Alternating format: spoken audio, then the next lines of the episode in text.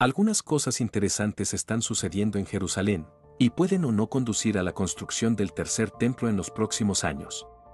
Antes de continuar, ¿por qué es esto significativo? Considere lo siguiente de José Smith al hablar de las cosas que deben suceder antes de la segunda venida del Salvador. Judá debe regresar, Jerusalén debe ser reconstruida, y el templo, y el agua salir de debajo del templo, y las aguas del mar muerto ser sanadas. Se necesitará algún tiempo para reconstruir los muros de la ciudad y el templo y todo esto debe hacerse antes de que el Hijo del Hombre haga su aparición.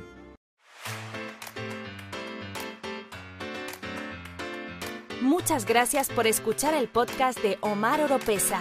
No se olviden de seguir a Omar Oropesa en las redes sociales, escuchar su música en las plataformas digitales y ver sus videos en YouTube.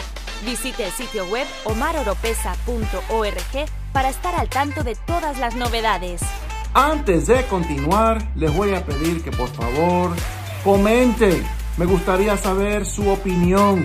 También presione like, me gusta o cinco estrellas en las plataformas de podcast. Y si es primera vez por estos lados, suscríbanse y presionen la campana de notificaciones. Y como siempre les pido, compartan este podcast, este video, para así de esa forma hacer crecer esta familia. Si leemos esto claramente, parece que un templo en Jerusalén debe ser construido antes de que Jesús regrese.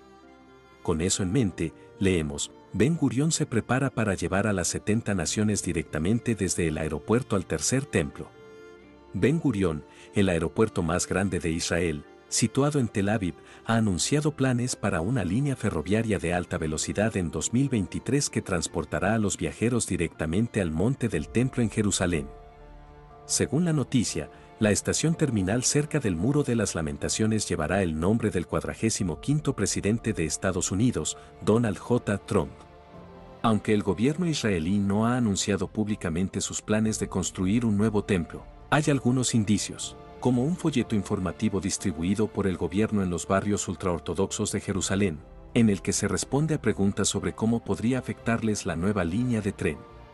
Además, nos llega la noticia de que han llegado a Israel vaquillas rojas. ¿Cuál es el significado de las vaquillas rojas? La vaquilla roja era el componente principal del proceso bíblico de purificación ritual de la impureza, resultante de la proximidad o el contacto con un cadáver. Debido a que los elementos necesarios para esta ceremonia han faltado desde la destrucción del segundo templo, todos los judíos de hoy se consideran ritualmente impuros, lo que impide el regreso del servicio del templo. El Instituto del Templo puso en marcha su programa de la vaquilla roja hace aproximadamente una década, dirigido por el rabino Eseraí Ariel. Pero incluso en los tiempos del templo, un animal que cumpliera los requisitos bíblicos era extremadamente raro. Al no conseguir un candidato adecuado de los ganaderos de Israel, el Instituto del Templo comenzó a investigar fuentes alternativas para conseguir una novilla roja.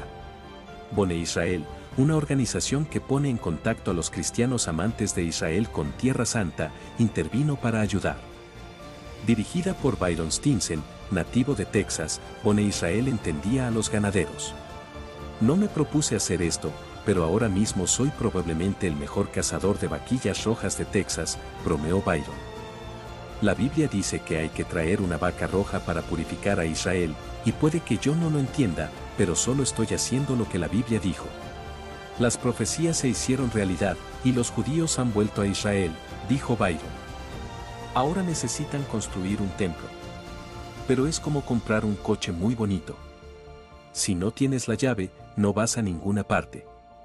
La vaquilla roja es la clave para que el templo funcione como debe. Bone Israel sacó anuncios a toda página en revistas de ganadería, explicando la situación a los ganaderos. Pidieron que se apartara cualquier ternera roja. Un equipo de rabinos del Instituto del Templo voló para inspeccionar los terneros el año pasado. Los requisitos son increíblemente exigentes, ya que requieren que no haya más de dos pelos no rojos en todo el ternero. Además, nunca debe haber sido utilizada para ningún trabajo ni haber sido preñada. La ternera debe tener dos años y un día para ser apta para la ceremonia. A veces, una ternera que es perfectamente roja cuando es joven desarrolla pelos negros o blancos a medida que crece o puede desarrollar una mancha. A veces, los pelos coloreados se caen o desaparecen. La certificación del ternero requiere una inspección completa e intensiva en la que un rabino conocedor de las leyes repasa todo el ternero con una lupa. Hemos asistido a cambios masivos en Tierra Santa. En el siglo XIX, muy pocos judíos vivían en la zona entonces llamada Palestina. Desde entonces, millones han regresado, Jerusalén ha sido reconstruida y la tierra se ha convertido en un jardín con agua corriente que nunca antes existió. ¿Veremos pronto la reconstrucción del tercer templo? Observemos y averigüemos. La mayoría probablemente lo sabe, pero por si acaso, el primer templo fue el de Salomón, y el segundo el de Herodes, y no ha habido ningún templo en Jerusalén desde que el de Herodes fue destruido en el siglo I DC.